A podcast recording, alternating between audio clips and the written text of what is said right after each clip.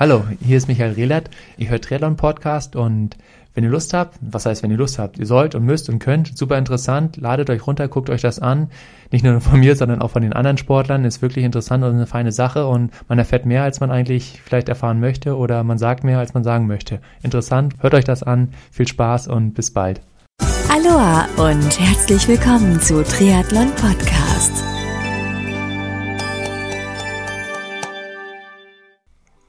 Aloha und herzlich willkommen zu einer neuen Ausgabe vom Triathlon Podcast. Ich bin Marco Sommer und Triathlon Podcast wird euch mit freundlicher Unterstützung von Wechselszene Sportpromotion, dem Ausrichter zum Beispiel des Chiemsee Triathlons, präsentiert. Mein nächster Gast ist erfolgreiche Unternehmerin und seit einigen Jahren auch engagierte Triathletin.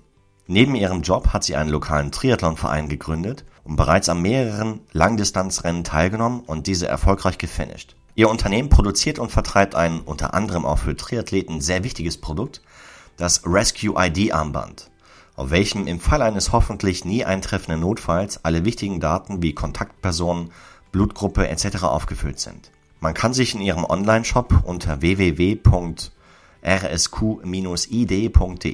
also Rescue ID, Rescue für Rettung, Dort kann man sich das Armband bzw. einen Silikonring selbst nach eigenen Vorstellungen konfigurieren. Wie und warum sie ausgerechnet zum Triathlonsport gekommen ist, wie sie auf die Idee gekommen ist, ein Rescue ID Armband zu entwickeln und warum aus ihrer Sicht jeder Triathlet ein solches Produkt besitzen sollte, darüber und vieles mehr spreche ich mit meinem heutigen Gast Inga Bauer.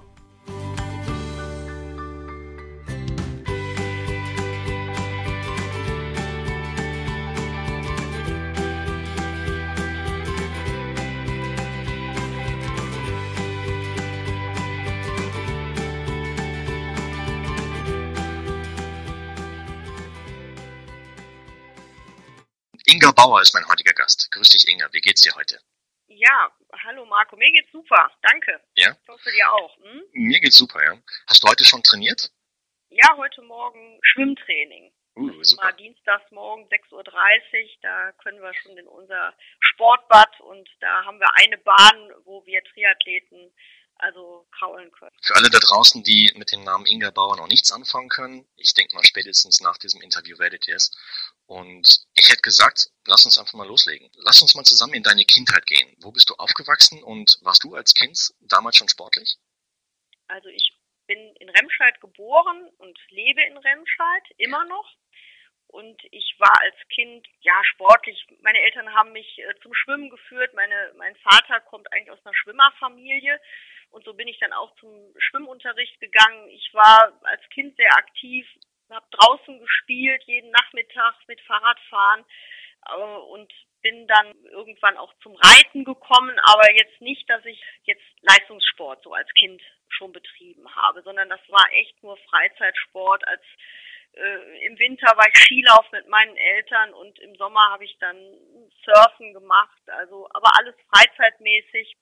Und also ich war sehr sportlich und habe mich auch immer gerne draußen bewegt. Deswegen kann ich jetzt so alles so ein bisschen, aber äh, konnte nicht so richtig wirklich gut und laufen, da war ich immer richtig schlecht. Also so wenn es um Fangen ging, ging bei den bei Kinderspielen, also da war ich immer der Loser.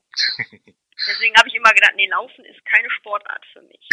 Und wann hast du zum allerersten Mal von der Sportart Triathlon gehört? Mm, Also dieser Begriff Ironman, der schwirrte schon länger in meinem Kopf rum und ich wusste auch, dass das was mit Hawaii zu tun hat und äh, Schwimmen, Radfahren und Laufen. Ja.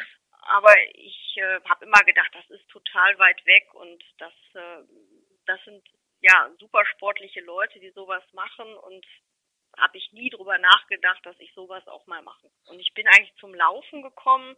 Äh, Das war 2002. Da ist mir so ein Buch in die Hände gefallen von dem Dr. Ulrich Strunz, damals Forever Young. Und da hat er so beschrieben, ja, wie man mit dem Laufen anfängt. Äh, Dass man mal erst eine Minute läuft, eine Minute dann wieder geht und das dann so langsam steigert und die Pausenzeiten kürzer werden lässt. Und da habe ich in kurzer Zeit ganz schnell Fortschritte gemacht und, und war so begeistert einfach auch von mir, von meinem Körper, dass ich dachte, boah, super, ich, ich, ich kann, äh, ich kann drei Kilometer laufen. Das, das, war so eine Begeisterung, wo ich dann gesagt habe, hm, da mache ich da ich mehr und dann gibt's in Remscheid einen ganz bekannten Waldlauf oder Landschaftslauf, der Röntgenlauf, weil Remscheid ist die Geburtsstätte von dem äh, äh, Robert Röntgen, der die, ähm, äh, der die Röntgenstrahlen erfunden hat. Ja. Und da habe ich dann meinen ersten Halbmarathon gelaufen und war total begeistert davon. Das heißt, wann war das? Dein erster Halbmarathon? Äh, das war, glaube ich, 2003. Hm? Also gleich schon im Jahr darauf, nachdem Ja. du gestartet bist. Genau. Prima. Hm. Und nochmal zurück auf meine Frage, wann, wann hast du so richtig aktiv halt von, von Triathlon gehört?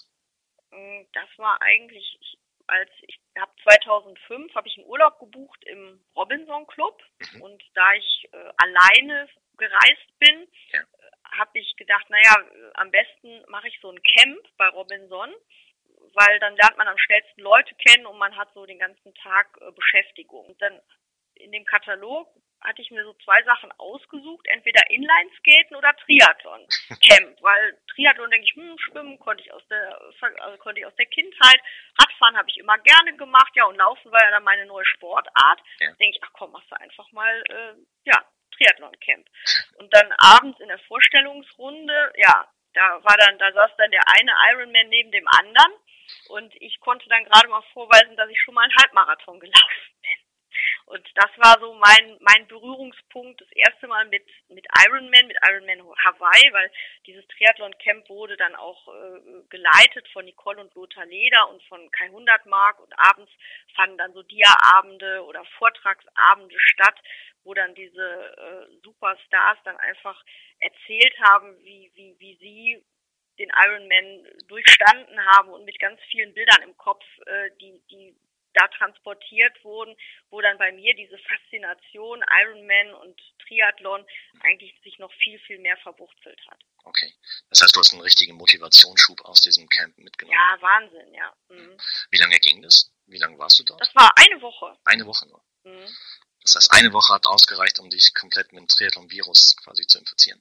Ja, also das war eine grandiose Woche, weil ich, also ich bin Unternehmerin und ich bin, äh, also bin bei den Wirtschaftsjunioren damals gewesen und da waren einfach immer nur junge Leute, die sich nur ganz intensiv mit ihrer Firma auseinandergesetzt haben oder mit wirtschaftlichen Themen. Und da lernte ich dann Leute kennen, ja, für die äh, der, der, der Beruf, der Broterwerb war, aber für was ganz anderes und für was, die schwärmten für ein viel größeres Thema, eben für den Sport und, und, und die, die sahen ihren Körper ja auch wie, ähm, ja, eine Leistungsmaschine und das hat mich auch begeistert und dann, was die dann alles aus ihren damals äh, noch nicht so computergesteuerten Polaruhren alles für Werte rausholten und der eine ernährte sich äh, nach dem Konzept, der andere nach einem anderen und wiederum andere, die, die tranken und aßen, was sie wollten, ja, also Ja.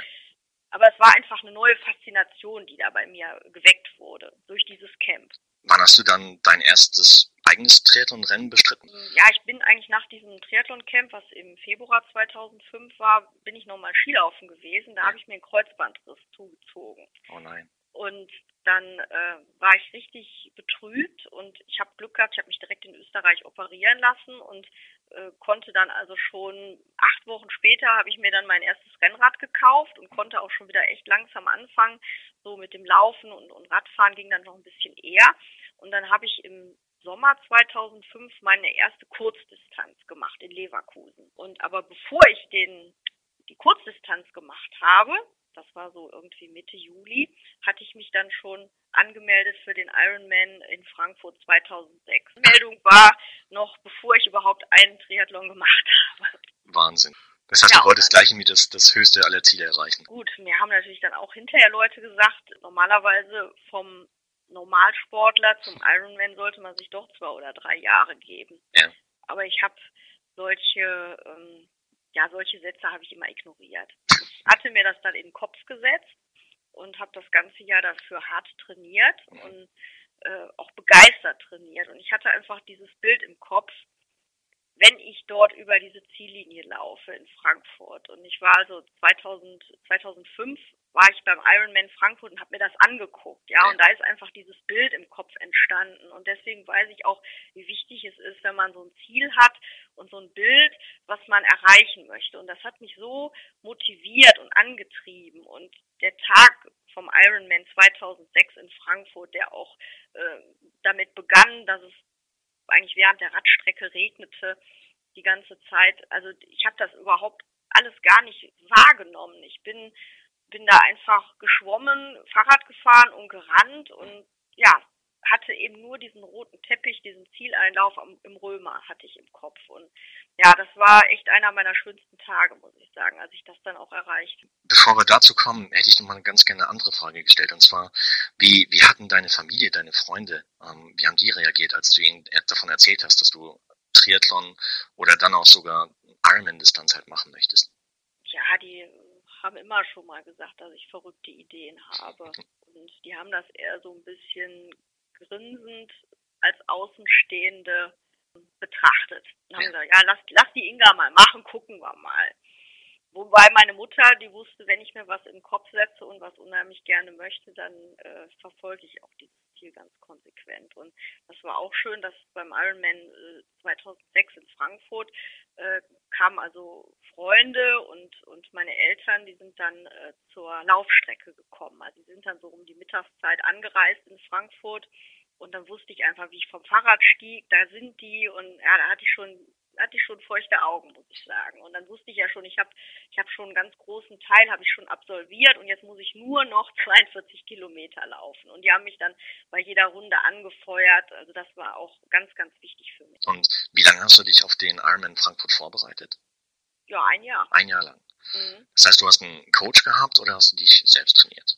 Nee, mit hier, ich habe dann Leute hier in Remscheid kennengelernt, die auch Triathlon machten und dann einer davon, der auch schon ganz lange dieses Ziel im Kopf hatte, Ironman, der sich aber nie getraut hat. Ja. Und dann haben wir das so zusammen durchgezogen. Wenn du so zurückblickst, wie viele Stunden hast du da so im Schnitt pro Woche trainiert? Hm, also das waren so 12 bis 15 Stunden. Hui. Und ich meine, so wie ich mitbekommen habe in der Vorbereitung, bist du, du bist ja jetzt kein, keine Profiathletin, sondern du bist ja berufstätig noch nebenbei. Wann hast du dann überhaupt trainiert? Also ich bin ja selbstständig. Ja. Also heißt aber auch, man arbeitet selbst und ständig, aber man kann sich ja auch ein bisschen einteilen. Mhm. Also dass ich jetzt morgens äh, hier schwimmen gegangen bin. Ich habe wirklich fußläufig äh, ein Sportbad hier mit 25 Meter äh, Bahnen. Äh, das habe ich dann, bin ich dreimal in der Woche schwimmen gegangen und ja nach Feierabend sofort äh, laufen und äh, oder Radfahren und am Wochenende dann eben die langen Radtouren gemacht. Aber es war auch wichtig für mich, dass ich ein Umfeld von Gleichgesinnten hatte. Also ich, ich habe, als ich aus diesem Triathlon-Camp kam, hatte ich sofort ein paar Leute, mit denen ich diesen Sport auch ausüben konnte. Ja.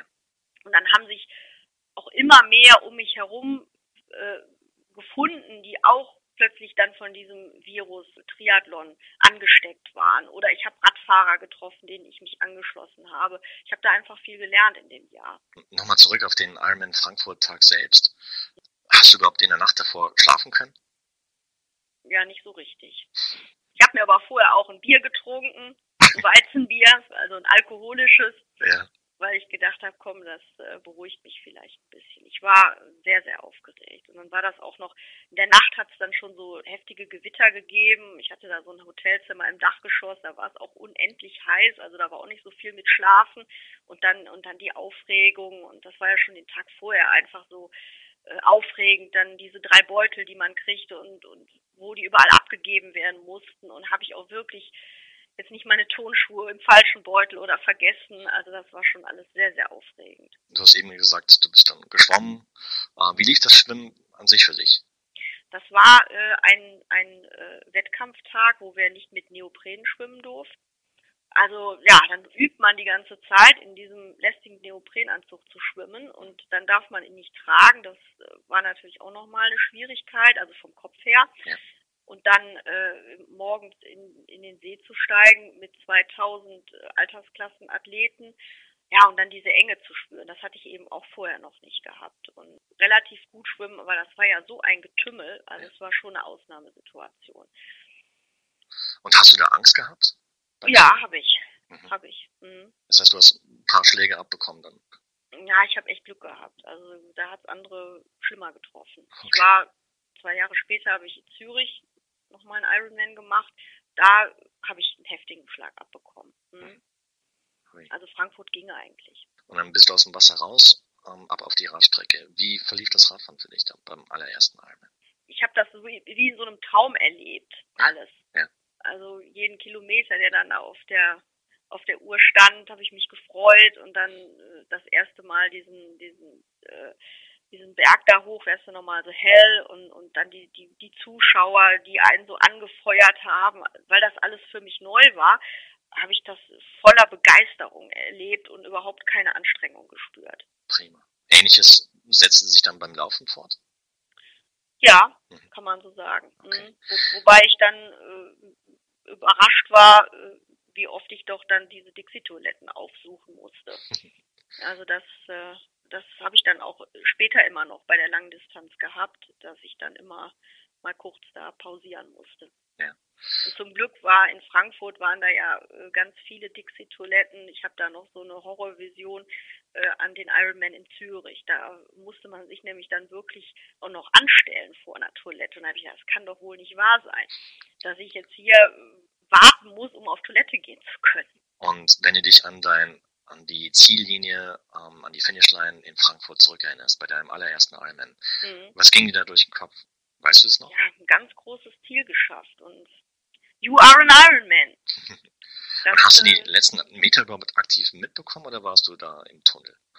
Äh, nee, die habe ich ganz aktiv mitbekommen. Mhm. Das war echt wunderschön, ja. Mit Okay. Tränen in den Augen und dann da durch. Super. Und ich war auch hinterher gar nicht, dass ich da umgekippt bin. Oder ich, ich war, so- also ich hatte noch immer noch so viel Adrenalin und so viel, ja, Freude im, im, in meinem Körper. Also ich, ich habe die Nacht da drauf, habe ich noch schlechter geschlafen, glaube ich, weil ich einfach das so begeistert war, wie, wie das, wie das geklappt hat. Prima. Mhm. Und wie lange hast du gebraucht, um dich von der Strapaze zu erholen? Ähm, also doch, da bin ich dann erstmal auch, habe ich mal echt, glaube ich, ein Vierteljahr nichts gemacht oder ganz wenig. Ja. Mhm. Also ich glaube, bis so zum Jahresende dann habe ich noch hier bei dem Röntgenlauf wieder mitgemacht, aber auch nur äh, nur ein Halb, äh, Halbmarathon. Also wirklich bin ich, habe ich echt mal ganz wenig gemacht, weil danach habe ich nämlich einen neuen Hund bekommen. Mhm. Mein, mein alter Hund ist äh, ein halbes Jahr vor dem Ironman Frankfurt gestorben und dann habe ich gesagt, jetzt muss ich mich fokussieren und dann habe ich mir einen neuen Hund zugelegt und dann wollte ich einfach auch mich mit dem beschäftigen und den erziehen und kümmern. Wie, wie ging es danach weiter für dich? Die, die Begeisterung war einfach danach immer noch so, dass ich gesagt habe, ich möchte, ähm, ich möchte jetzt noch, noch besser werden. Ja. Und dann habe ich äh, 2008, äh, 2007 habe ich nur äh, eine Mitteldistanz gemacht Ja. und dann 2008 habe ich dann den Ironman in Zürich gemacht. Mhm. Und ja, da muss ich sagen, da waren noch schlechtere Wetterverhältnisse. Also ich habe äh, beim, beim Radfahren so sehr gefroren. Äh, ich habe dann beim, beim Laufen eine Stunde gebraucht, um meine Füße wieder zu spüren. Und da musste ich mich richtig quälen in Zürich. Das war, äh, ich habe mich zwar zeitlich verbessert, aber es war eine, eine richtige Quälerei. Da musste ich an meine Grenzen gehen. Und da war ich auch im Ziel, zwar glücklich im Ziel zu sein, aber einfach auch, es war eine, ein Ende der, der, der, der Schmerzen und der, äh, der Anstrengung und der Qualen, muss man schon sagen. Also Okay. äh, der Zürich Ironman hat mir echt so einen Dämpfer verpasst. Aber trotzdem habe ich gesagt, ich mache weiter. Und dann habe ich 2009 bin ich nochmal bei einer Langdistanz in Köln gestartet. Okay. Und sonst dann immer Mitteldistanz äh, in Kre im Kraichgau oder in Hückeswagen, älteste Triathlon Deutschlands seit über 30 Jahren. Also auch gar nicht so mit großen Sponsoren, sondern es ist so ein, so ein halb, ja, so, also ohne große Sponsorengelder ein, ein, ein, ein äh, Triathlon, der in, in einem sehr schönen See veranstaltet wird. Die Radstrecke ist sehr ländlich und das Laufen findet dann um, um so eine kleine Talsperre statt. Und da, weil das Hückeswagen ist so 25 Kilometer von Remscheid entfernt, also das ist immer jetzt noch die Mitteldistanz, die ich mir jedes Jahr gönne. Und was auch sehr schön ist, ist in Düsseldorf die, äh, dieser T3 Ja. äh, über die olympische Distanz. Das heißt, du bist nach deinem ersten Ironman dran geblieben und weil es geht ja manchen Athleten halt so, dass sie, nachdem sie so ein großes Ziel erreicht haben, so eine Art ja, Haken in eine Liste machen und sagen, okay, jetzt mache ich irgendwas anderes, Golfen oder sowas. Das heißt, du bist dem Sport treu geblieben. ähm, ja, aber es liegt vielleicht auch wirklich an den Menschen, weil ich bin, äh, in, in habe also dadurch auch neue Leute hier kennengelernt und wir haben 2010 einen kleinen Verein gegründet, den Triforce Vital Verein. Und das sind äh, mittlerweile Freunde von mir, 23 Mitglieder sind wir, äh, Freunde, die eben nicht nur äh, diese Triathlon-Nerds sind, sondern das sind, sind Menschen, die aus die, zu denen richtige Freundschaften entstanden sind, die auch andere Interessen noch im Leben haben. Und wir, wir sind auch so ein bisschen sozial engagiert. Wir haben dann 2010 das erste Mal einen Kindertriathlon organisiert, den wir Eisenmännchen nennen und da einfach auch die Begeisterung in den Kinderaugen zu forcieren an, an dem Spaß oder der Freude an der Bewegung. Einfach um die Kinder auch weg vom Computer, Smartphone oder Fernseher zu ziehen und sagen, hey, Bewegung, das macht Spaß und, und das in so einer spielerischen Atmosphäre. Und dass man auch mit, mit seinen Triathlon-Freunden auch noch was anderes macht, mal gut essen geht, sich verabredet, äh, Reisen macht oder wir machen einmal im Jahr machen wir mit unserem Verein eine Radtour, dann fahren wir von Remscheid aus nach Winterberg, das sind so 160 Kilometer Versorgungsfahrzeug, das dann von, von, von Partner äh, oftmals gesteuert werden. Ja. Und dann machen wir da ein schönes Grillen und einfach auch dieser, dieser soziale Austausch ist ganz wichtig und dass man auch Leute, die vielleicht nicht ihre, ähm, ihre sportlichen Wünsche so in einem Jahr erfüllen konnten, die, die dann, wo wir auch gesehen haben, die in so ein Loch fallen, mhm. dass man die aber durch soziale Dinge einfach wieder auffängt. Prima das finde ich ist wichtig und da, da wollen wir uns auch so ein bisschen differenzieren. Wir sind in unserem Verein, diese 23 Mitglieder sind so zwischen, zwischen 25 und, und 55. Da haben wir welche, die jedes Jahr äh, zig Triathlons oder Laufveranstaltungen machen. Dann haben wir aber auch Freizeitsportler. Und ich glaube, das ist eine gute Mischung, als wenn man jetzt in, auch dort wieder in so einer, in so einer Leistungsabhängigkeit äh, ist. Und der eine muss besser sein als der andere. Ja. Das heißt, die, die Zeit an sich, die Finisherzeit, ist dir eher weniger wichtig oder ist sie dir schon wichtig? Ja, die ist mir schon wichtig. Mhm. Also dann will ich, also da will ich mich ja auch verbessern. Also meine, meine Bestzeit, die steht jetzt so bei 11,23. Prima. Was ich ebenfalls in der Vorbereitung gesehen habe auf dieses Interview ist, dass du, du hast es eben schon gesagt, du bist selbstständige Unternehmerin. In welchem Unternehmensbereich oder welche, welche Produkte stellt dein Unternehmen her? Ähm, also ich habe das Familienunternehmen übernommen in ja. dritter Generation. Mhm. Und Remscheid ist ja so die Stadt des Werkzeugs. Mein Großvater hat eben auch mit, mit Werkzeugen begonnen, die er produziert hat, wobei das heute jetzt eher ein, ein Bereich ist, den wir nicht, nicht forcieren. Wir haben uns anders positioniert. Mein Vater, der hat einen Handel mit Dauermagneten aufgebaut. Äh, ich habe einen, einen Geschäftsbereich mit Laserbeschriftung hinzugenommen.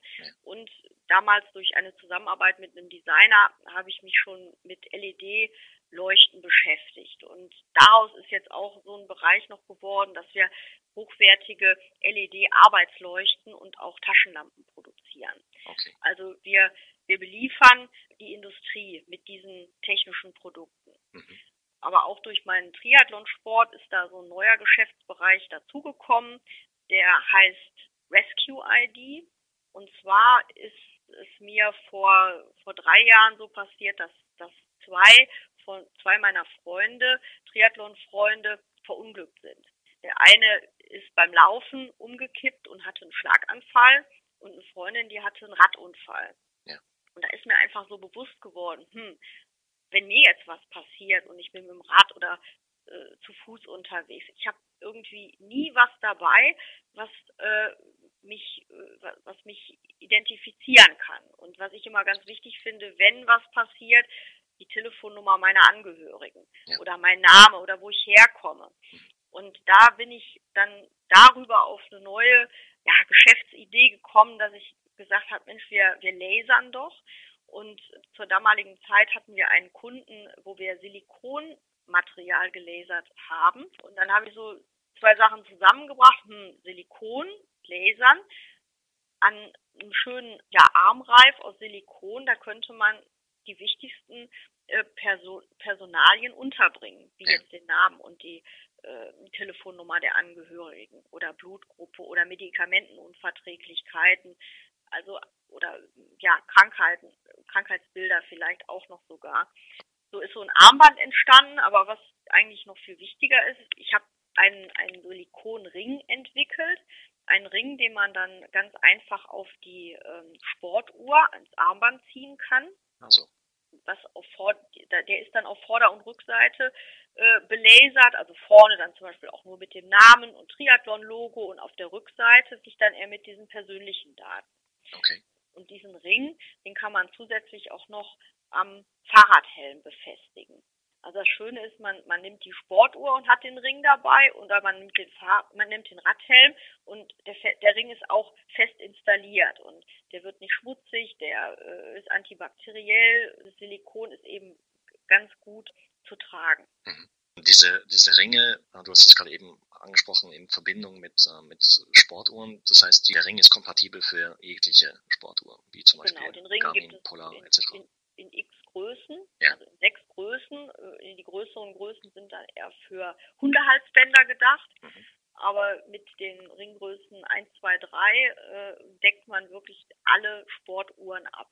Wobei der, die Ringgröße 2 ist der universellste, weil der passt an, an so eine äh, Polaruhr, ähm, diese RS 800 Serie oder was es alles gibt und ähm, auch an normale äh, Standard äh, Radhelmverschlüsse. Die Armbänder, wie ist es, kann man die nur einmal verwenden oder sind die wieder verschließbar? Oder? Ja, wir haben ein wiederverschließbares Armband Ja.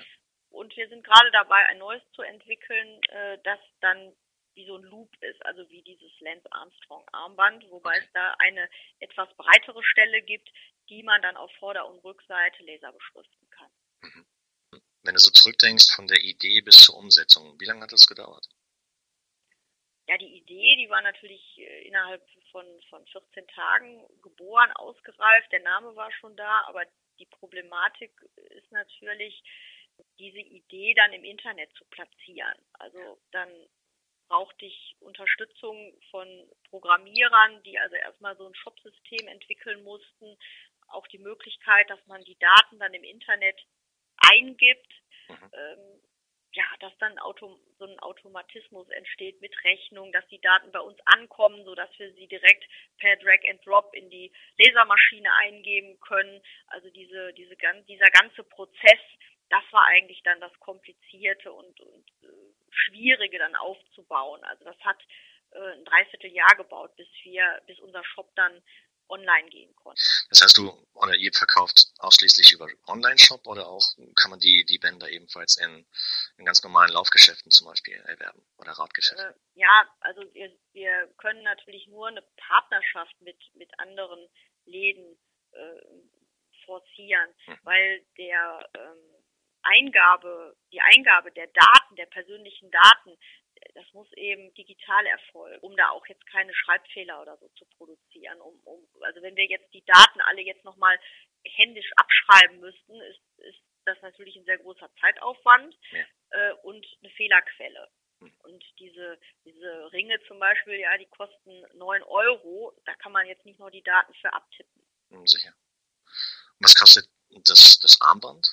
Also dieses Loop-Armband, das neue, das wird auch 9 Euro kosten oder besser gesagt 8,99 und das wiederverschließbare Armband, das kostet äh, 14,99. Das hat aber den Vorteil, man kann die Glieder, die man nicht benötigt, abschneiden Ja. und die können noch als Schlüsselanhänger verwendet werden. Also auf dem Armband, wiederverschließbaren Armband, sind die Daten auch zweimal drauf gelasert. Du hast eben den Online-Shop angesprochen. Unter welcher Website-ID, äh, Ja, also unter das welchem Login Produkt kann man das? heißt ja Rescue ID Ja. und das ist so wird so geschrieben wie Barbecue, also RSQ Ja.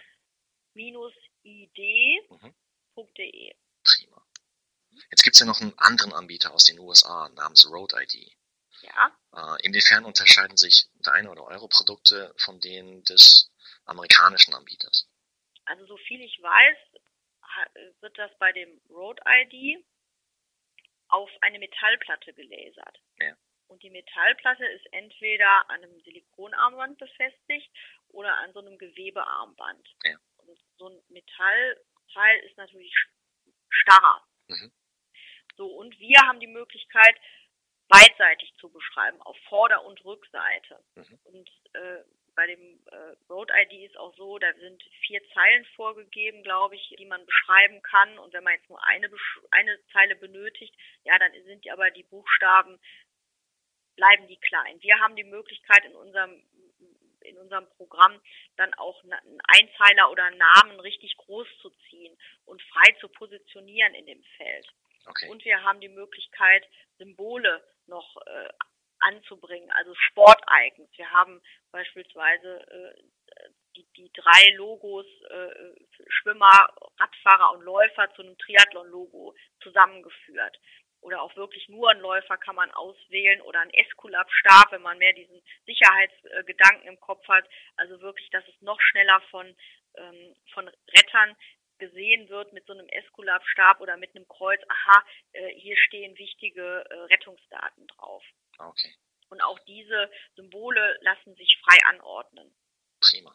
Mhm. Wir sind natürlich, wir können ja natürlich auch noch schneller liefern, weil wir äh, hier in Deutschland dann den Markt direkt bedienen können, als wenn das erst über den großen Teich fliegen muss. Klar. Und glaube ich, preislich sind wir auch noch etwas äh, interessanter. das heißt, die eure Produkte sind made in Germany. Made in Germany, genau. Also das wird bei uns in der Laserabteilung, die normalerweise mit anderen Dingen beschäftigt ist, aber dann wird diese, werden diese Rescue-Aufträge dort auch noch abgearbeitet. Mhm. Okay. So eine grobe Hausnummer seit Start des Online-Shops, wie viele Bänder habt ihr da bislang verkauft? Also Bänder kann ich jetzt nicht sagen, aber wir waren im letzten Jahr hatten wir damit 15.000 Euro Umsatz. Jetzt habe ich in der Vorbereitung auf unser Gespräch auch gesehen, dass ihr einen prominenten Befürworter aus der deutschen Triathlon-Szene habt. Zwar nämlich ja. den Triathlon-Weltmeister Daniel Unger von 2007. Richtig. Mhm. Wie, wie kam das zustande? Ist der Daniel auf euch zugegangen oder seid ihr auf ihn zugekommen? Ich bin auf den Daniel zugegangen. Ähm, zum einen habe ich mal auch so ein äh, Triathlon-Camp mit ihm gemacht. Ja. Aber der Kontakt kam dann eigentlich auch, kam dann über einen, ähm, einen Triathlon-Freund aus unserem Verein. Mhm. Der ist Chirurg und Arzt und äh, der kennt den äh, Daniel Unger ja. privat und der hat dann mal mein Anliegen mit ihm besprochen. Und also ich habe auch selber jetzt nicht mit dem Daniel Unger Kontakt gehabt, sondern das lief dann über seinen äh, Manager. Okay. Und gibt es noch weitere prominente Triathleten aus der deutschen Triathlon-Szene, die äh, Rescue ID Armbänder tragen? Hm, ist mir jetzt nicht bekannt. Ich würde natürlich freuen, wenn es so wäre. Was meinst du, warum sollte jeder, weil ich, ich denke schon, dass es halt sinnvoll ist, dass halt jeder, jeder Arm oder jeder Triathlet, jeder Sportler halt so ein Armband trägt. Einfach aus den, aus den von dir genannten Gründen. Ist so wie vor zehn Jahren, wer, wer ist da mit, mit dem Fahrradhelm Fahrrad gefahren? Ja. Wenige Leute. Und heute werden eher die Leute äh, bisschen komisch angeguckt, die ohne Fahrradhelm unterwegs sind. Also es ist der, es ist der Sicherheitsgedanke, der, der erstmal, ähm, der erstmal in, in die Köpfe ähm, verankert werden muss. Ja. Und man, man, viele wissen natürlich auch noch gar nicht, dass es so ein Produkt gibt und haben damit so die ersten Berührungspunkte. Viele sagen erstmal, brauche ich überhaupt nicht, mir passiert ja nichts. Das ist hm. so mal so die, die, die, das erste Argument. Ja, und dann weiß man nicht genau, hm, ist das auch wirklich hautverträglich, angenehm zu tragen? Ist auch wirklich noch in dem Jahr die Beschriftung da drauf zu sehen? Also man hat doch dann eher so die, die Skepsis der Leute, mit die man erstmal aus dem Weg räumen muss. Aber wenn, wenn sich das Produkt natürlich weiter verbreitet und wir da Multiplikatoren haben, äh, Leute, die damit unterwegs sind, die sagen, hm, ganz schön praktisches Teil, mhm. dann äh, wird sich das auch weiter verbreiten. Ja. Und für alle da draußen, ich denke mal, 9 Euro oder 14 Euro sollte eigentlich euch eure Sicherheitswert sein. Ich denke, das macht sehr, sehr viel Sinn, entsprechende Informationen am Handgelenk oder am Helm entsprechend parat zu haben im Fall eines Falles. Also wir sind da auch gerne bereit äh, für Vereine, dass wir sagen, wir, wir schicken mal ein Muster oder wir machen mal eine Probebeschriftung, ja. äh, um, um dort auch an diese Multiplikatoren ranzukommen. Okay. Inga, jetzt kommen wir nochmal auf die, auf die neue Saison 2014 zu sprechen. Ja.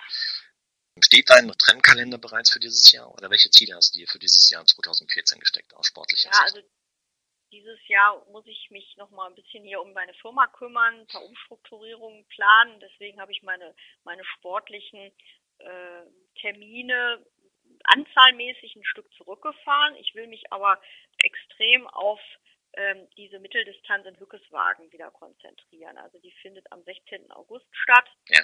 Und das ist ein, ein Rennen, äh, was mir ganz wichtig ist und wo ich mich gerne in diesem Jahr nochmal ein bisschen verbessern möchte. Prima. Und ähm, wäre langfristig vielleicht auch die Teilnahme mal irgendwann bei der Ironman WM Hawaii ein Ziel für dich? Ja, natürlich, das, das ist natürlich ein Traum. Ja. Aber der Wettbewerb, der ist ja da so groß geworden. Vor zehn Jahren war es noch ein bisschen anders, aber mittlerweile sind ja so viele auf, bei Triathlon aktiv und äh, haben die Zeit, sich dann auf so ein Ziel äh, richtig, richtig gut vorzubereiten. Da reichen eben nicht, nicht äh, 10 bis 15 Stunden. Da muss man mehr Zeit investieren. Da muss man auch den Kopf frei haben für so ein großes Ziel. Und dann kann selbst am Renntag noch einiges schiefgehen. Ja. Aber ich habe zum Glück einen sehr gesunden, robusten Körper. Und da würde ich sagen, wenn das so bleibt, dann äh, spiele ich einfach mit der Zeit und sage mir, je älter ich werde, desto größer wird vielleicht die Chance, dass ich da mal einen Startplatz ergattern kann in der höheren Altersklasse. Dann drücke ich dir ganz, ganz fest die Daumen, dass es klappt. Danke. ähm, hast du dir ein zeitliches Limit gesteckt, bis wann du den Triathlonsport treu bleiben möchtest oder ausüben möchtest, oder hast du dir da Eigentlich so lange, wie mein Körper das so mitmacht. Mhm. Also ich will mich, viele, die, die, die machen das äh, fünf oder zehn Jahre total intensiv und haben dann, weiß ich nicht, irgendwie was an Knien oder an Füßen oder sind häufig krank und können dann irgendwann nicht mehr. Aber mir ist ehrlich gesagt viel wichtiger, dass ich mich lange bewegen kann, lange an der frischen Luft bewegen kann, weil das mir auch für meinen Beruf äh, ganz viel Ausgleich verschafft. Ja. Und Stressabbau. Mhm. Und wissen deine Mitarbeiter, dass du Triathlonsport machst? Ja, meine Mitarbeiter wissen das, die können es nicht verstehen. ich bin, also wir haben 14 Mitarbeiter und ich bin die einzige bei uns in der Firma, die Sport treibt. Hui. Ja, das ist wirklich, ähm, ich würde mich auch freuen, wenn ich jemanden hätte, mit dem ich mal zusammen laufen könnte, den ich, dem ich, mit dem ich diese Begeisterung teilen könnte. Okay. Wir haben mal vor ein paar Jahren so einen Firmenlauf gemacht, da war es schon schwierig, äh, überhaupt vier Leute zusammenzubekommen und äh, dann ist ein, ein guter Mitarbeiter von mir, der ist dann zwei Kilometer gelaufen und hat er gesagt, nee, macht er nie mehr wieder. Da hat er sich so über ausgepowert über diese zwei Kilometer und das ist ihm nicht gut in Erinnerung geblieben. Hm. Vielleicht sollte er nochmal einen Versuch wagen. ja. Jetzt haben wir die ganze Zeit über Sport, Beruf geredet. Welche Hobbys hast du neben dem Sportberuf, wenn du überhaupt Zeit dazu hast? Ja, das, das ist es ja. Da bleibt nicht mehr viel Zeit. Also ich habe ja schon eben erwähnt, ich habe einen Hund. Ja. Und mit dem habe ich letztes Jahr auch einen Wettkampf gemacht. Da bin ich auch so drauf gestoßen ähm, durch Zufall. Es gibt Canicross. Da zieht der Hund den Läufer auch ein Stück weit. Also damit ist man dann nochmal schneller unterwegs. Und ähm, das ist so eine Sache, natürlich auch ähnlich, ähnlich dem Laufen. Das habe ich jetzt mal gemacht. Oder ja, ich interessiere mich dafür zu fotografieren oder ich habe mal angefangen damit so Filme zu drehen. Also das hat mit Urlaubsfilmen angefangen, aber dann habe ich auch den den Rescue ID Film habe ich selber gedreht. Mhm. Das nimmt natürlich auch viel Zeit in Anspruch, also so dieses dieses Schneiden dann von Filmen, das ist jetzt so ein Hobby von mir geworden, was ich dann auch versuche ein bisschen beruflich unterzubringen. Ich reise gerne, also an Interessen fehlt es mir eigentlich nicht. Das heißt aber, hört sich so an, als wenn der Tag 48 Stunden haben könnte. Ja. Würde, hätte ich schon Spaß dran, wenn ich nicht immer dann so müde wäre hinterher. Nee, klar. Prima. Inga, dann sind wir schon am Ende des Interviews angekommen. Ja, immer, ich, ich danke dir. Das war äh, für mich eine schöne Erfahrung. Ich habe das erste Mal so ein Telefoninterview gemacht. Mhm. Und ja, danke für dein Interesse, Marco. Vielen Dank auch. Tschüss. Tschüss. Inga Bauer war mein heutiger Gast. Dieses Interview wurde euch mit freundlicher Unterstützung von Wechselszene Sportpromotion präsentiert. Checkt einfach mal www.wechselszene.com. Ich hoffe, das Interview mit Inga hat euch gefallen und ich würde mich freuen, wenn ihr auch bei der nächsten Ausgabe von Triathlon Podcast wieder mit dabei seid. Und nicht vergessen, mal bei www.rsq-ed.de vorbeizuschauen, also Rescue ID, denn eure Gesundheit, die sollte es euch auf jeden Fall wert sein. Also in diesem Sinne, bis zum nächsten Mal und bleibt sportlich, euer Marco.